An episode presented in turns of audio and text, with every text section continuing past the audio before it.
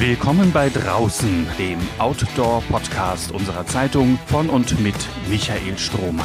Begleiten Sie den Expeditions- und Ausdauerexperten zu Begegnungen, Erlebnissen und Abenteuern zwischen Harz und Himalaya. So, dann herzlich willkommen zu einer neuen Folge des Draußen Podcasts. Ich begrüße den Host Michael Strohmann. Moin, Michael. Lukas, grüß dich. Schön, dass du da bist. Ähm, es geht um ein, ein interessantes Experiment in dieser Folge. Ähm, sozusagen der Gegenansatz zu einem Podcast, den du wahrscheinlich äh, nicht kennst. Der ist auch recht erfolgreich. Der heißt Drinnies. Hast du da schon mal was von gehört? Äh, ehrlich gesagt noch nicht, nein. Drinnies ähm, sind Menschen, die das Drinnensein lieben, die Gemütlichkeit, Kuscheldecken, heiße Schokolade, ähm, Kaminfeuer oder auch äh, ein ähm, Fernseher, der hell leuchtet. Ähm, wir haben heute einen Gast. Du hast einen Gast, der das komplette Gegenteil probiert hat. Worum geht's? Ja, Stefan Ort, bekannter Reisejournalist und Autor, Spiegel-Bestseller. Autor, mhm. ähm, hat übrigens auch zunächst mal mit seinen Erfolgsbüchern sehr viel Erfahrung drin gesammelt. Also er ist über diesen Begriff Couchsurfing bekannt geworden, Couchsurfing im Iran, Couchsurfing in Saudi-Arabien. So, und hat dann aber selber mal ausprobieren wollen, das Gegenteil, wie von dir beschrieben, nämlich mal draußen unterwegs zu sein. Hat sich dafür England ausgesucht im Corona-Jahr 2021 und ist dort fünf Wochen lang zu Fuß unterwegs gewesen. Ja, das klingt nach, einer, nach einem interessanten Experiment, also eine Wanderung unter interessanten Voraussetzungen. Ja, in der Tat. Äh, Stefan Ort hat es sich da selbst zur Aufgabe gemacht, weil er Corona sicher reisen wollte, das war so der Ursprungsgedanke, mhm. Äh, kein Gebäude zu betreten während dieser fünf Wochen. Er ist von London nach Newcastle im Norden Englands gewandert und die Aufgabenstellung war, kein Gebäude zu betreten, immer draußen zu bleiben. Das überhaupt hat ihn ja interessant auch gemacht für mich, für den Draußen-Podcast, äh, mit jemandem zu sprechen, der das eben tatsächlich konsequent durchgezogen hat. Mhm. Wir wollen jetzt äh, vielleicht noch gar nicht unbedingt vorwegnehmen, ob er das auch so geschafft hat, ob er nicht doch irgendwo mal zur Toilette musste oder so ähnlich. Aber was, was war denn ähm, so das Fazit, das Besondere an, an diesem Experiment? Was hat er mitgenommen daraus? Ja, am Anfang stand ja diese Idee, wie kann ich Corona sicher reisen. Am Ende, das sagt er auch selber im Podcast, ist ein ganz anderes Thema für ihn auch in den Vordergrund getreten, nämlich mhm. dieses Reisen ohne einen großen ökologischen Fußabdruck zu hinterlassen. Also was schaffe ich ohne viel Aufwand? Wie weit komme ich? Ist das eine neue Form des Reisens? Das war es für ihn, glaube ich, auf jeden Fall. Äh, und diese Erfahrung, die wird dann auch im Podcast eine große Rolle spielen. Ja, ich stelle es mir auch als Spiel so ein bisschen spannend vor, allein schon. Ne? Ähm, so quasi der Boden ist Lava oder Gebäude sind Tabu. Irgendwie hat es auch was, was, was spielerisch Kindliches, habe ich das Gefühl. Ja, ganz genau. Und dann immer abends gucken zu müssen, wo kann ich nächtigen? Wo, wo finde ich einen Platz? Im Wald, im Park oder bei Menschen privat im Garten? Diese Aufgabenstellung hat er ja jeden Tag zu lösen gehabt. Ja, eine tolle Challenge. Ähm, ich sehe gerade bei dir, wir haben noch einen kleinen Service für unsere Gäste, den könnten wir vielleicht vorab noch einmal loswerden? Ja, das kann ich gerne tun. Also wer dann Stefan Ort einfach mal live erleben möchte, er macht natürlich Lesungen aus seinen Büchern, speziell auch aus diesem neuesten Buch, Absolutely Ausgesperrt heißt das.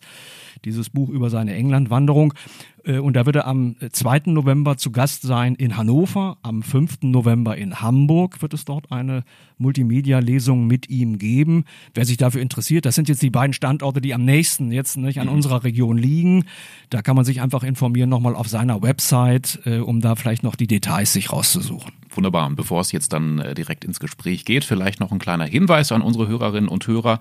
Ähm, natürlich auch immer gerne gesehen und gelesen, wenn ihr oder Sie irgendwelche interessanten Tipps für Themen oder auch Gäste habt, seid ihr oder Sie natürlich immer herzlich eingeladen, uns eine Mail zu schreiben. Die Mailadresse und auch WhatsApp haben wir sogar, findet ihr in der Folgenbeschreibung. So, dann ganz herzlich willkommen, lieber Stefan Ort beim Draußen Podcast. Stefan Ort äh, hat sich einen Namen gemacht, zunächst mal als Bestseller-Autor zum Thema Couchsurfing. Da würde man zunächst annehmen, na ja, was hat das jetzt mit Auto und draußen zu tun? Aber es gibt ein aktuelles Buch, Absolutely ausgesperrt, Darin geht es um das Draußensein. Und deswegen freue ich mich sehr, sehr, Stefan, dass du dich heute zur Verfügung stellst für unser Gespräch. Ähm, und ich würde dir auch gleich ganz gerne eine Eingangsfrage stellen wollen. Du bist Reiseautor. Stehst du da in der Tradition irgendwelcher Vorbilder? Ähm, ich habe natürlich meine Vorbilder. Ich habe natürlich Autoren, die ich extrem gerne lese. Jetzt zum Beispiel Bill Bryson oder im deutschen Raum Helge Timmerberg oder Andreas Altmann. Ähm, ganz, ganz viele Reise, Reisegeschichten, die ich so in meinem Leben in mich aufgesaug, aufgesogen habe, bis auch zurück zu den äh, Pol Polarexpeditionen Arktis und Antarktis, habe ich auch mal in einer, einer gewissen Phase alles gelesen darüber, über die Kletterer und Bergsteiger. Also ja, da kommt schon einiges zusammen in meiner Bibliothek hier. Mhm. Und grundsätzlich. Aber es gibt jetzt nicht so den einen Autor, wo ja. ich sagen würde, das ist mein exaktes Vorbild. Ich lasse mich lieber von sehr vielen verschiedenen Quellen inspirieren. Mhm. Äh, die größte Freude am Reisen, also was, was bereitet dir die größte Freude, wenn du unterwegs bist? Ganz eindeutig immer die Begegnungen mit Menschen, das voneinander lernen, äh, die Momente, wo man wirklich was mitbekommt über ein anderes Land, was man vielleicht so nicht erwartet hätte, äh, die Momente, wo so eine menschliche Verbindung auch entsteht, wo Vorurteile vielleicht irgendwie verschwinden, das ist für mich so das Allerwichtigste. Was mich jetzt erstmal interessieren würde, natürlich auch das Methodische. Also du bist da mhm. Äh, unterwegs, auch in ganz spannenden Ländern, äh, darauf kommen wir noch zu sprechen. Wie hältst du das Erlebte unterwegs fest, äh, um dann später auch ein Buch daraus machen zu können? Also schreibst du immer sofort alles auf, speicherst du Sprachmemos auf dem Smartphone, damit also Eindrücke, Erlebnisse vielleicht dann dir nicht auch wieder entfleuchen? Wie gehst du da methodisch vor? Also das ist total wichtig, wirklich ständig Notizen zu machen, weil mir auch die Details sehr wichtig sind, weil mir einzelne Zitate aus Gesprächen wichtig sind. Also ich mache ganz viel Notizen auf dem Handy, äh, teilweise auch mit der Diktaphon-Funktion, die inzwischen wirklich sehr gut ist. Also man spricht einfach den Text rein und er ist dann auch als Text schon gespeichert, was inzwischen echt gut funktioniert, kann man auch beim Gehen äh, äh, einfach dann äh, aufzeichnen. Ich mache ganz viele Fotos von Orten, um nachher einfach den den Ort beschreiben zu können ähm, und auch Aufnahmen von Gesprächen, manchmal, wenn das okay ist für die andere Person. Also das volle Programm und es ist wahnsinnig wichtig, sehr viel aufzuzeichnen, weil man auf einer Reise drei Tage später meistens schon wieder sehr viel vergessen hat von dem, was drei Tage vorher passiert ist. Selbst wenn man glaubt, in dem Moment, das vergesse ich nie, das ist ja so eindrucksvoll, aber die Details, die sind ganz schnell weg und die Details machen halt nachher das Spannende aus, wenn man es aufschreibt. Äh, zum Self-Marketing gehört es ja heutzutage auch, dass man unterwegs oder von unterwegs dann soziale Medien füttert mit dem, was man da gerade tut. Machst du das auch? Und wenn ja, aus welchem Grund und mit welcher Zielrichtung? Das mache ich tatsächlich sehr wenig von unterwegs. Äh, teilweise einfach, weil ich es sträflich vernachlässige aus Faulheit, teilweise aber auch, weil ich in Ländern unterwegs bin, in denen es vielleicht ein bisschen problematisch ist, ein Buch zu recherchieren, wenn es jetzt Iran oder Saudi-Arabien oder China ist zum Beispiel. Da würde ich dann gar nicht wollen, dass irgendwie öffentlich ist, äh, dass ich da gerade für ein Buch recherchiere, weil ich eigentlich eben erstmal aus dem Land wieder raus will mit allem Material und erst äh, danach äh, damit an die Öffentlichkeit gehen will. Also von daher ist das für mich nicht immer so das beste Mittel zum Zweck, da gleich live auf Social Media zu sein. Aber das hängt eben auch vom Projekt ab. Mhm, mhm. Also wäre auch so eine Art Vorsichtsmaßnahme. Durchaus, genau. ne, dir da nicht in die Karten schauen zu lassen äh, Reiseequipment. Was, was hast du dabei? Gibt es einen besonderen Gegenstand, ein Gerät, was du immer dabei hast?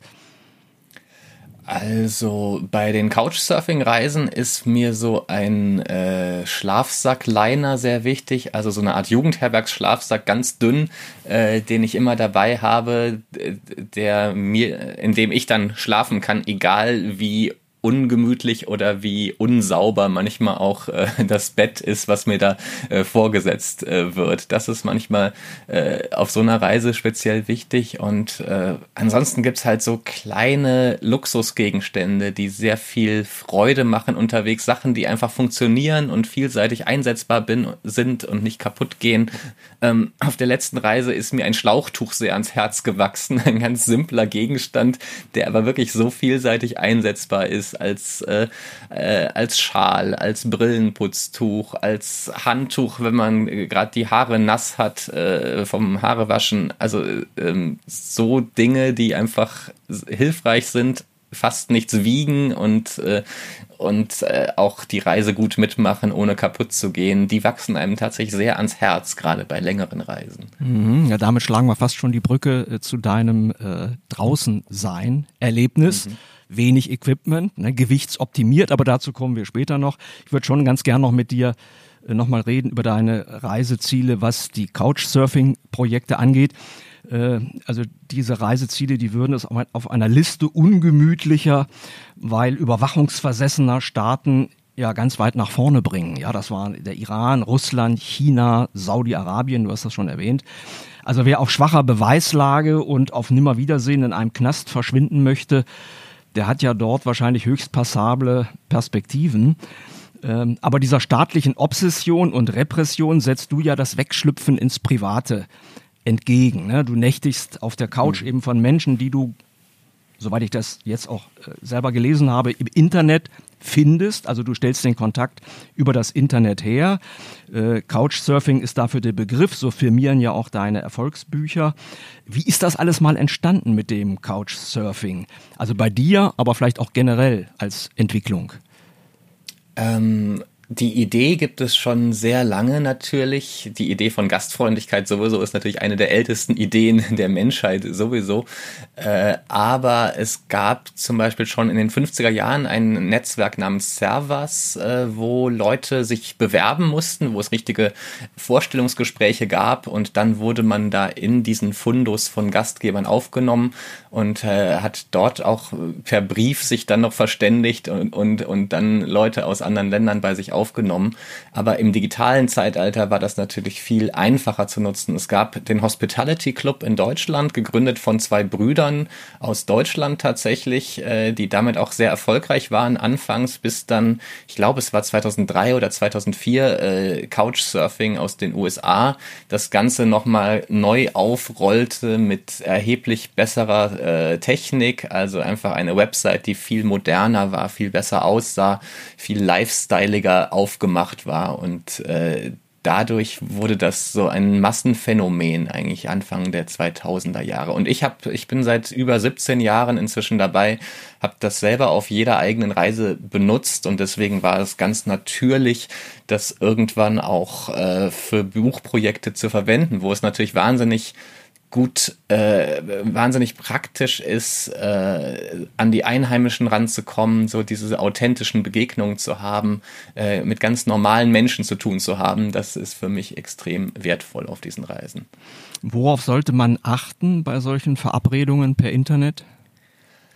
Ähm, die Leute präsentieren sich in einem Profil, das sehr ausführlich manchmal ausgefüllt sein kann mit vielen Fotos, mit Hobbys, mit Interessen, mit äh, Infos darüber, was für eine Art von Couch oder Matratze einen dort erwartet. Es gibt dort auch Referenzen von anderen Leuten, die diese Person schon getroffen haben. Das ist ein ganz wertvolles Hilfsmittel, um, um vielleicht Vertrauen äh, zu schöpfen. Also wenn jemand 20 oder 30 oder 50 positive Kommentare hat, kann man relativ sicher sein, dass das dort auch ein, ein gutes Erlebnis wird. Und man muss natürlich dringend seinem Bauchgefühl auch vertrauen. Also wenn schon in der ersten Kommunikation irgendwas komisch ist, äh, wenn einem da irgendwas nicht so passt, dann ist es besser auch mal zu sagen, äh, ich habe noch einen Plan B und gehe dann doch ins Hostel, wenn es irgendwie nicht so äh, zusammenzupassen scheint. Mhm. Und wie viel verrätst du schon von deinem Anliegen? Also bei dieser Anbahnung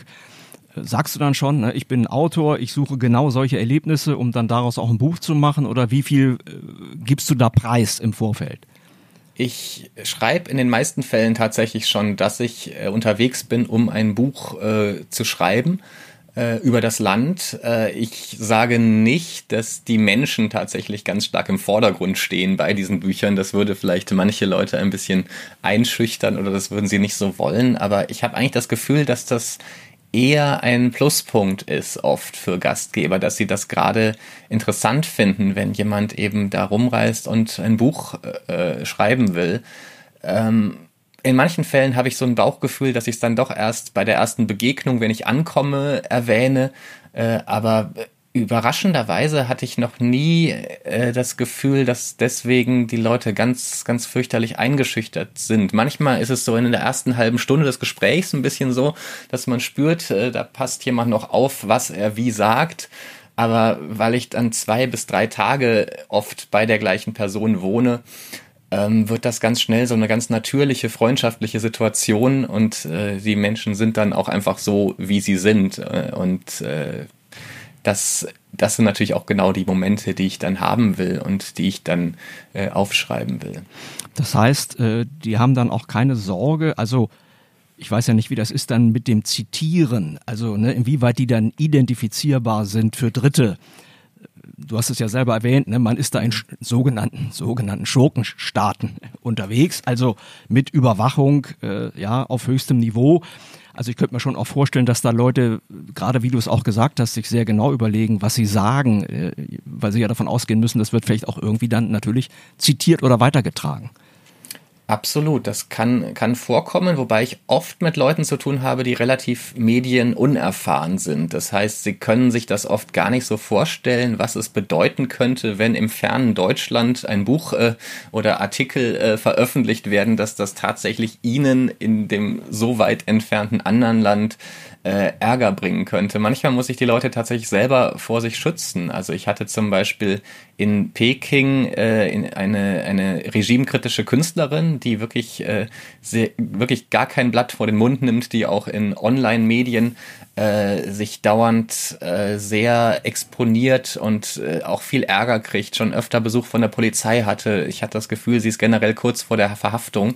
Und äh, die hat so ein Mitteilungsbedürfnis, dass sie meinte, bitte zeig mein Foto, nenn den richtigen Namen, mach alle Links dazu. Ich will, dass meine Message nach draußen kommt und dass möglichst viele Leute das so mitkriegen. Und bei ihr habe ich dann entschieden, das aber selber dann nicht so zu machen und doch den Namen zu ändern und äh, kein Bild zu zeigen. Und ich bin sehr froh, dass sie inzwischen ähm, in den USA ist und dort in relativer Sicherheit lebt, weil sie war wirklich äh, nah dran, glaube ich, da sehr ernsthafte Probleme zu kriegen für ihre Kunst.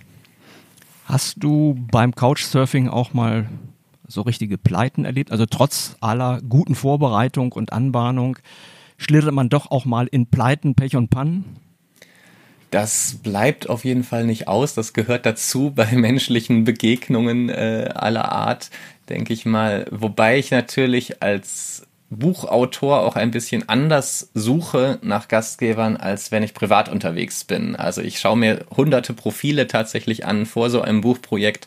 Äh, suche nach irgendwelchen interessanten Geschichten, die sich da verbergen können. Wenn jemand ein interessantes Hobby hat, wenn jemand Aktivist ist in einer bestimmten Bewegung, die vielleicht politisch sehr interessant ist in dem Land äh, oder generell extrem exzentrisch wirkt auf irgendeine Art. Also in, ich hatte mal jemand, der hatte 2000 Emojis in seinem Online-Profil. Da habe ich schon gedacht, okay, das, äh, das könnte sehr speziell und interessant werden und wurde es dann auch. Ähm, oder jemand jemand war Wahrsager. Äh, in China habe ich einen entdeckt, der ist hauptberuflich Wahrsager und da hat sich schon die halbe Geschichte in meinem Kopf irgendwie entwickelt, was, was daraus werden könnte. Ich wollte ihn gerade am Anfang der Reise sogar treffen und dann natürlich fragen, was alles passieren wird und dachte, das wird die ganze Dramaturgie für das Buch, das wie ich dann äh, die Realität abgleiche äh, und sehe, was wirklich passiert im Vergleich zu seiner Vorhersage. Der hat dann natürlich dummerweise abgesagt, hatte keine Zeit für mich und von daher ist dieses ganze Projekt dann wieder ähm, unmöglich geworden. Aber klar, manchmal entdeckt man eben Online-Profile, die wirklich, wo schon klar ist, da verbirgt sich eine Geschichte und dann wird's richtig interessant. Ähm, eine sehr negative Erfahrung zum Beispiel war in Russland äh, ganz am Ende der Reise in Vladivostok. Da hatte ich einen Gastgeber mit einem Mitbewohner, der wirklich der allerschlimmste Rassist und Verschwörungstheorie-gläubige Mensch war. Also der saß von morgens bis abends an seinem iPad, hat äh, im Internet äh, nach äh, Theorien gesucht, nach äh, absurden äh, Halbwahrheiten, die irgendwie in sein Weltbild und sein, seine gefühlte Wahrheit passten. Äh, und er war also wirklich ein, ein fürchterlicher Rassist, hat davon geredet, dass, dass in Afrika ja nur Wilde leben. Von der jüdischen Weltverschwörung hat er gesprochen, dass Auschwitz nicht passiert ist. Also das volle Programm von A bis Z. Und es war kaum auszuhalten, diese Gespräche zu führen. Ich habe natürlich mit ihm auch ausgiebig diskutiert und äh, meinen Standpunkt da äh, äh, klar gemacht, was bei ihm aber wenig geändert hat. Wenn immer das Argument kommt, kannst du ja googeln, äh, dann ist es für ihn quasi schon bewiesen, als ob das Internet nicht sehr reich an sehr vielen Lügen wäre. Ähm, ja, also da wäre ich tatsächlich früher abgereist, wenn ich nicht für das Buch unterwegs gewesen wäre. Ich hatte nämlich in Russland bis dahin so viel Tolles erlebt und so viele positive menschliche Erfahrungen, dass ich dachte, jetzt ist es dramaturgisch total wertvoll, auch mal einen Vollidioten zu haben. Und jetzt bleibe ich hier, halte das aus und, und schreibe einfach äh, mit, was, was da so passiert. Äh, würdest du nach all dem, was du jetzt erzählt hast, die These unterschreiben, dass vielleicht Menschen äh, in so undemokratischen Überwachungsstaaten besonders gastfreundlich sind, weil sie eben auch so selten Fremde zu Gesicht bekommen?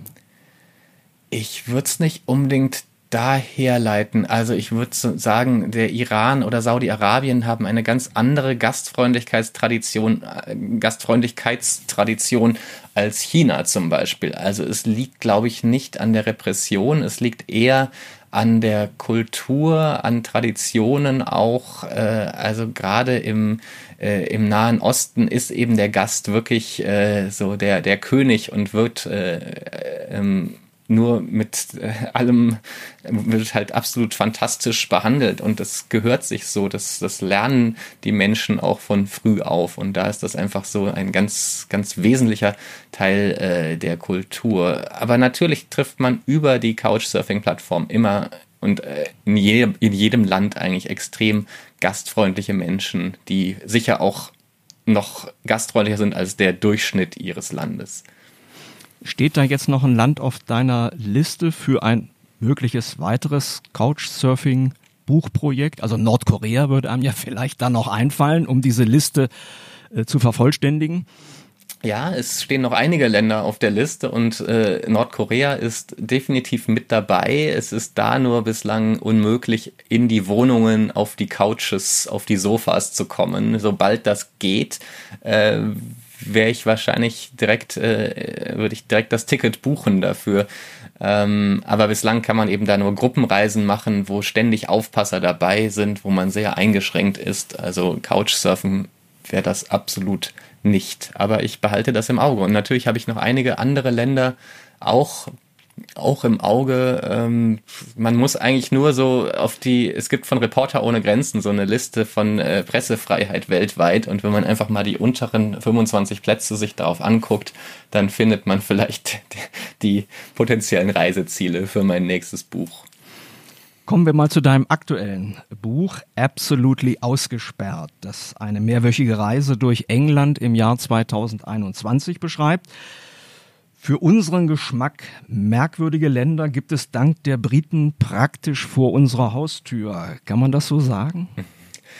Ähm, vielleicht merk, ja doch, merkwürdig passt schon auf jeden Fall auf England auch. Es ist zumindest ein Land, was äh, von den besonders nahe gelegenen Ländern äh, von Deutschland aus uns doch sehr fremd geworden ist in den letzten Jahren. Ich glaube, das kann man definitiv so sagen. Mit der Brexit-Bewegung, mit dem Erfolg der Brexiteers auch, dass, dass die einfach äh, zurück wollten in eine Vergangenheit von äh, von Nationalstaaten, wo wir halt jahrzehntelang so an dem Projekt Europa gearbeitet hatten, dass das war schon irgendwie eine, eine Entfernung dieses Landes. Ich war in den 90er Jahren der größte England-Fan überhaupt, habe äh, Britpop gehört von vorne bis hinten, habe äh, hab Ben Sherman-Hemden getragen und fand überhaupt kulturell alles, was aus England kommt, unglaublich großartig. Es war ja auch eine Zeit, wo sehr viel Tolles von dort kam. Und diese Begeisterung hat sich doch sehr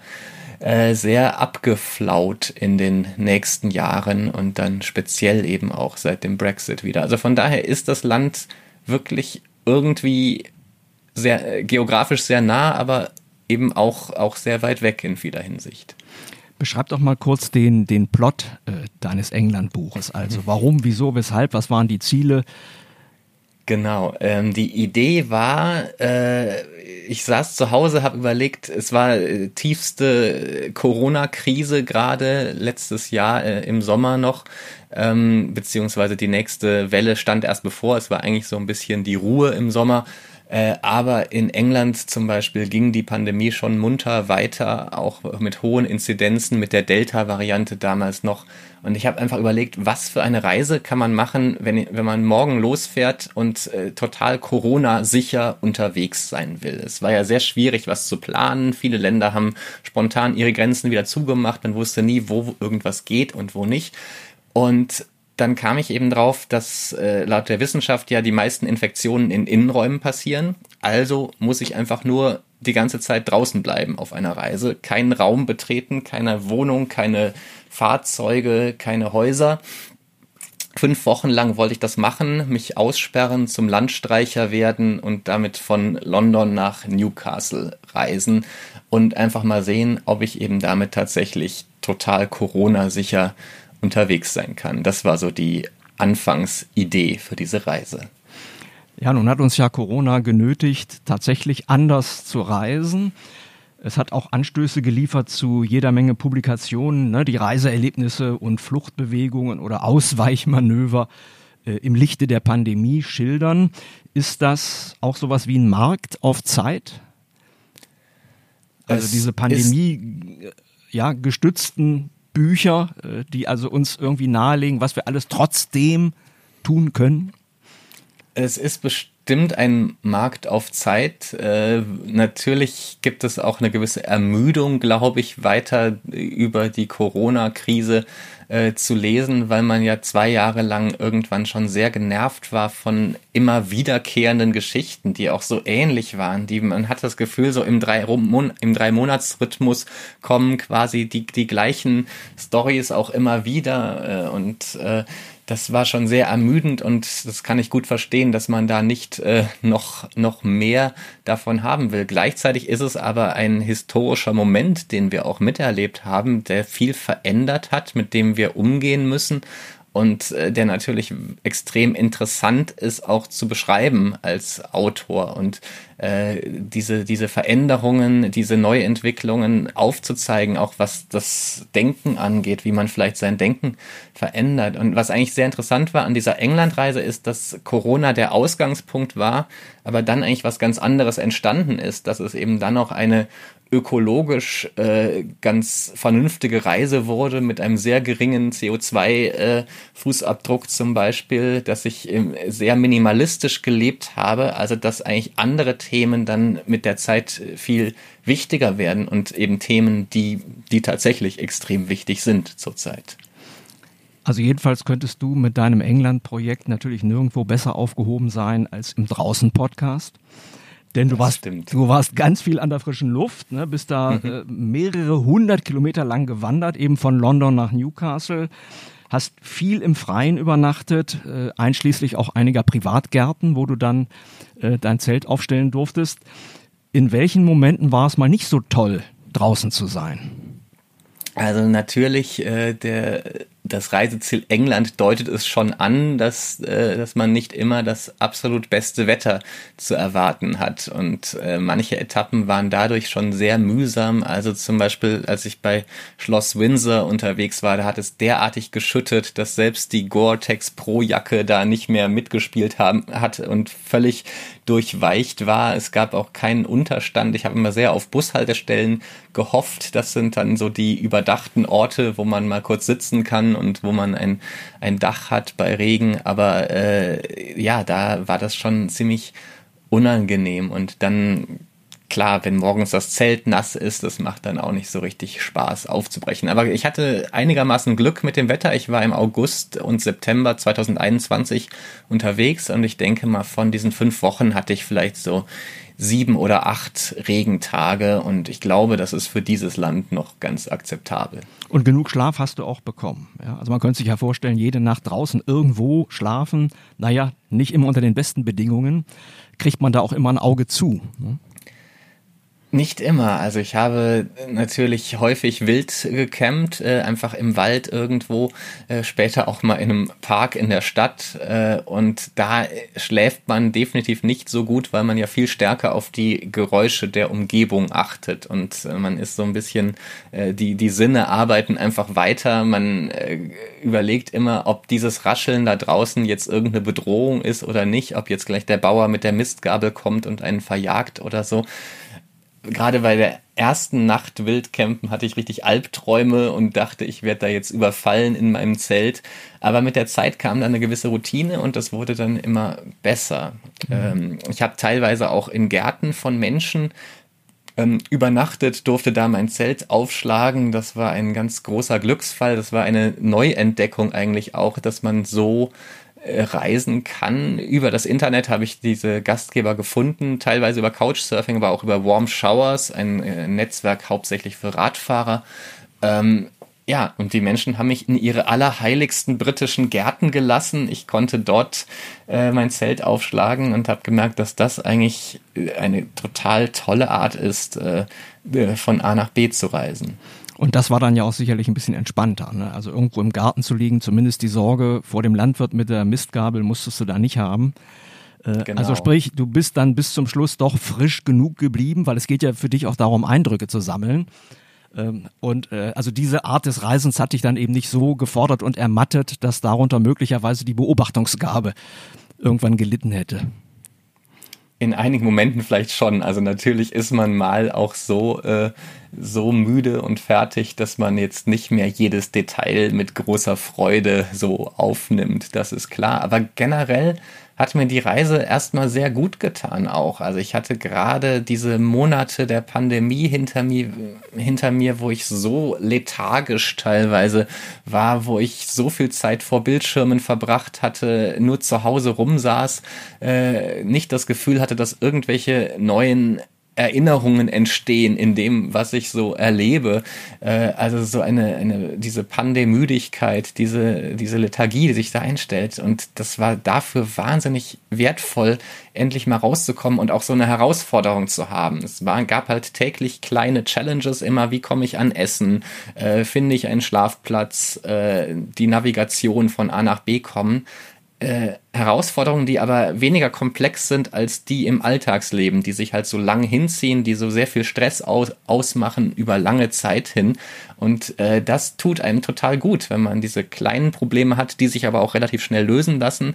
Äh, ich, man hat körperliche Aktivität, also nach zwei Wochen unterwegs fühlte ich mich so fit äh, äh, und frei wie seit langem nicht vorher. Also dadurch äh, tat mir diese Reise total gut in dem Moment. War wie ich, ich sehe sonst das Reisen nicht so als Flucht oder als ähm, als Heilung für einen selber, aber diesmal war es vielleicht ein bisschen so.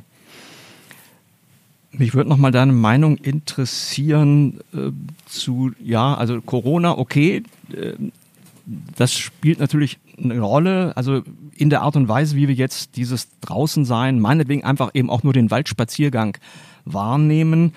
Äh, aber dass das jetzt so eine Popularität auch bekommen hat, hm, könnte das auch damit zusammenhängen, dass einfach generell Komfort und Bequemlichkeit in unserem Alltag also ein solch schädliches Ausmaß angenommen haben, dass schon selbst kleine Dinge ne, daherkommen wie enorme Herausforderungen oder Belebungen.